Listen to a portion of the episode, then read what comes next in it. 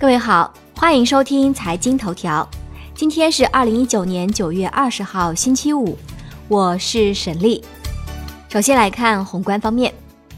财政部副部长许宏才表示，预计今年减税降费规模将超过两万亿元。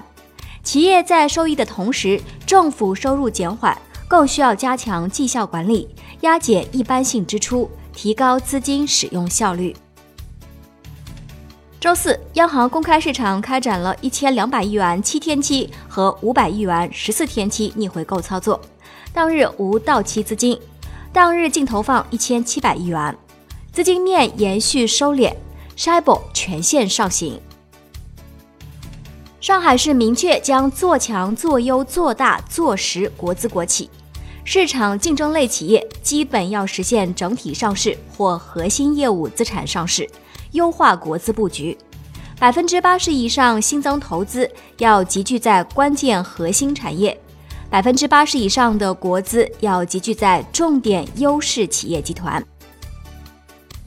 国内股市方面，周四上证综指收涨百分之零点四六，报两千九百九十九点二八点；深证成指涨百分之一点零一，创业板指涨百分之一点五七，收复一千七百点。上证五零尾盘勉强翻红，万德全 A 涨百分之零点七，两市成交四千九百一十五亿元，连续两日成交额低于五千亿元。香港恒生指数收盘跌百分之一点零七，报两万六千四百六十八点九五点，大市成交升至七百零五点八亿港元，前一交易日为五百九十五点一亿港元。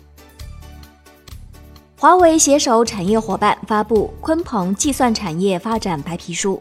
参与发布的上市公司包括易华路、科蓝软件、美亚博科、宝兰德、超图软件、用友网络和东方国信等等。产业方面，发改委印发关于支持推进网络扶贫项目的通知，通知提出要扎实推进农村电商。支持互联网加农产品出村进城工程，建立完善适应农产品网络销售的供应链体系、运营服务体系和物流仓储等支撑保障体系，支持农村物流配送体系建设，支持贫困地区信息基础设施建设，提升宽带用户接入速率和普及水平。九月十九号。商务部依据缓解生猪市场价格周期性波动调控预案，向市场投放中央储备猪肉一万吨，增加猪肉市场供给，保障国庆节期间肉类供应。